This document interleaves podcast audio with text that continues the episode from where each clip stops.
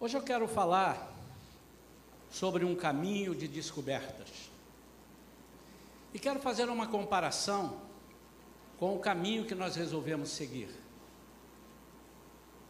Quando aceitamos Jesus como Senhor e Salvador,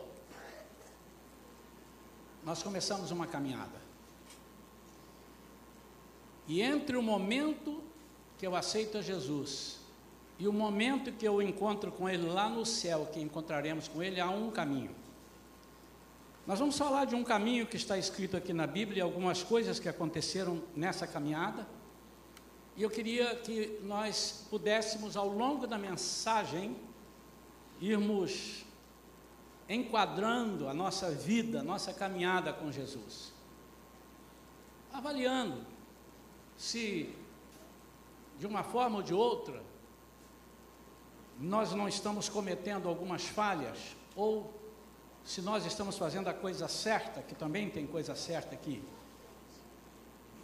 Mas eu creio que essa passagem é uma passagem profética, é uma passagem profética, não é simplesmente a história de dois discípulos que estavam no caminho de Emaús e receberam a visita de Jesus mas é algo profético apontando para o que vai acontecer, o que tem acontecido e que vai acontecer no final, quando Jesus virá buscar, virá trazer, virá nos levar para o rumo certo, para o caminho certo. Abra sua Bíblia em Lucas capítulo 24.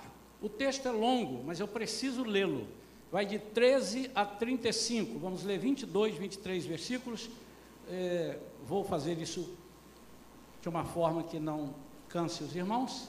E depois é importante a gente dar essa lida geral e depois nós vamos pontuando alguns versículos chave.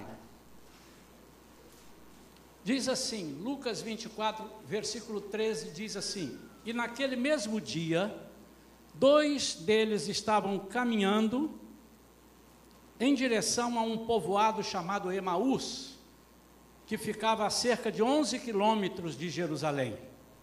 Iam dialogando sobre todos os fatos recentemente ocorridos. Enquanto trocavam ideias e discutiam, o próprio Jesus se aproximou de ambos e começou a caminhar com eles.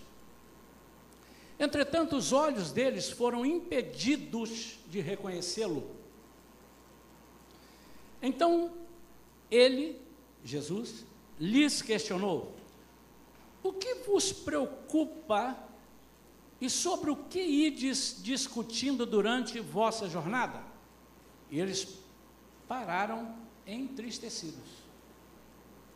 No entanto, um deles, chamado Cleopas, ou Cleopas, replicou-lhe: És o único, porventura, que, tendo estado em Jerusalém, ignoras os acontecimentos desses últimos dias? Ao que lhes indagou: Quais? E eles começaram a lhe explanar: Ora, o que ocorreu a Jesus, o Nazareno, que era varão profeta, poderoso em obras e palavras durante, diante de Deus e de todo o povo, e como os chefes dos sacerdotes e as nossas autoridades o entregaram para ser condenado à pena de morte e o crucificaram.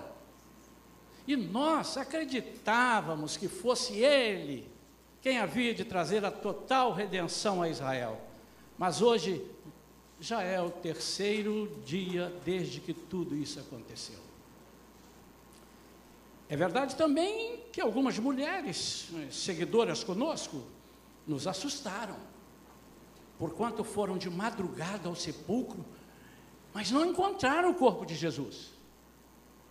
Contudo, voltaram e nos relataram que tiveram uma visão de anjos, que lhes asseguraram que ele vive. De fato, alguns outros seguidores entre nós foram ao sepulcro e encontraram tudo exatamente como as mulheres haviam informado. Porém, não viram a ele. Então lhes admoestou Jesus: Ó tolos de entendimento e lentos de coração para crer em tudo quanto os profetas já declararam a vós. Ora, não era imprescindível que o Cristo padecesse para que entrasse na sua glória? Então, iniciando por Moisés e discorrendo sobre todos os profetas, explanou-lhes o que a seu respeito constava em todas as Escrituras. Ao se aproximarem do povoado para o qual se dirigiam,